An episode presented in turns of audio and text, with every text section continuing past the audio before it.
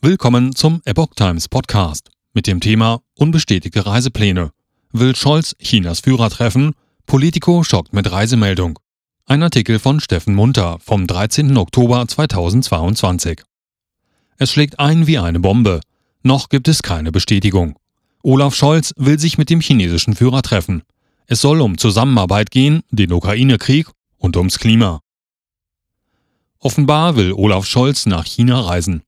Die mutmaßlichen Reisepläne des Bundeskanzlers für den 3. und 4. November wurden von der prestigeträchtigen amerikanischen Tageszeitung Politico veröffentlicht.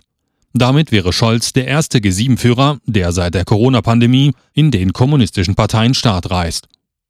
Die Reisepläne wurden von Politico, eigenen Angaben nach, von zwei Beamten zugesteckt, die Kenntnis davon haben sollen.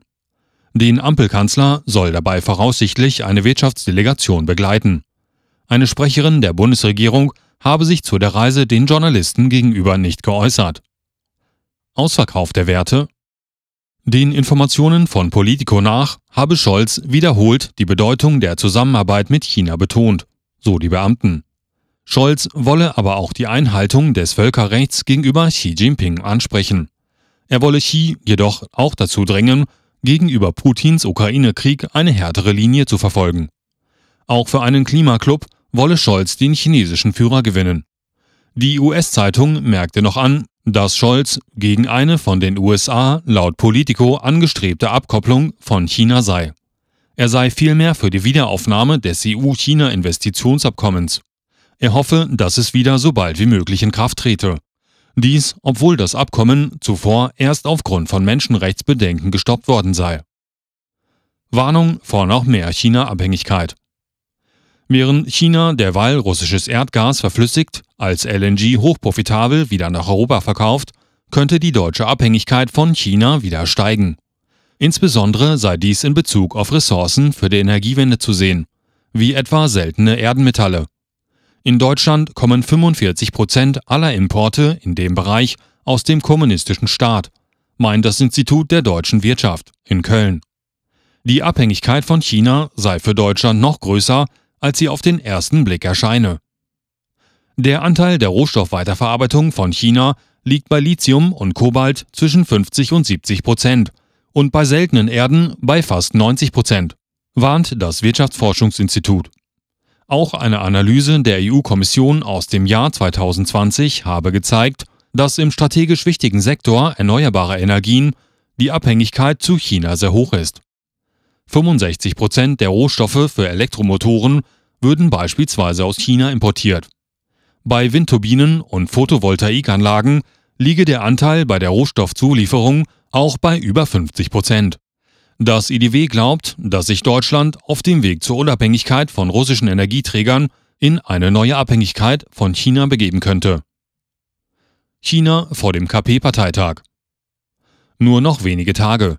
Ab dem 16. Oktober kommen in Peking die großen Bosse der Kommunistischen Partei zusammen für circa eine Woche. Hinter verschlossenen Türen werden dann die Machtverhältnisse im KP-Staat geklärt, die eigenen Geschäfte gesichert und ein Anführer bestimmt. Was sich wie eine Schilderung aus dem Chicago der 1930er Jahre anhört, ist im Grunde genommen eine Tatsache im kommunistischen China von heute. Der Theorie gemäß hält man aber den Nationalkongress ab, den Parteitag der KPC. Dabei, in Anführungsstrichen, wählt man das Zentralkomitee neu und dessen Politbüro sowie den Ständigen Ausschuss des Politbüros, den Ring der sieben mächtigsten Führer. Am Ende wählen die Bosse einen Generalsekretär.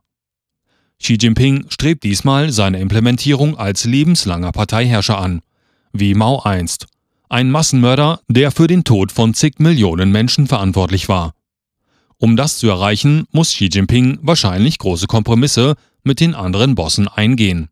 Doch Xi ist nicht nur der derzeitige Staats- und Parteichef, sondern auch Vorsitzender der Militärkommission. Im Fall der Fälle könnte, so das Militär mitspielt, auch ein Militärputsch Xis Möchtgelüste umsetzen. Scholz Reise zum Schicksalsberg.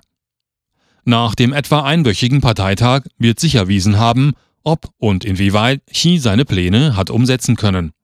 Xi könnte auch seine Macht verlieren, auch wenn dies als unwahrscheinlich gilt. Doch im kommunistischen Staat ist prinzipiell alles möglich. Zwei große Fraktionen kämpfen gegeneinander. Xis Zhejiang-Clique und die alte Shanghaier Clique mit Ex-Diktator Jiang Zemin im Hintergrund. Die Macht der Bosse wird entscheiden. Entscheiden wird sich dann auch, auf wen Olaf Scholz trifft. Wird es Xi Jinping als neuer Großführer sein? Wird sich ein anderer KP-Boss an die Parteimacht kämpfen? Platzt die Reise wegen eines möglichen Militärputsches? Fest steht auch nicht, ob es diese Reise überhaupt geben wird, da von offizieller deutscher Seite nichts bestätigt wurde. Wenn Scholz aber nach China reist, bleibt auch die Frage offen, ob er, wie die gewöhnlichen Menschen, zuvor zehn Tage in Corona-Quarantäne muss. Es könnte durchaus eine Ausnahmeregelung geben, aufgrund einer Einladung durch den Führer. Doch viel wichtiger wird sein, ob Scholz den Verlockungen des Führers von China gegenüber standhaft bleiben kann. Oder ob er alte Werte, wegen derer man heute Russland und Putin sanktioniert, über Bord wirft.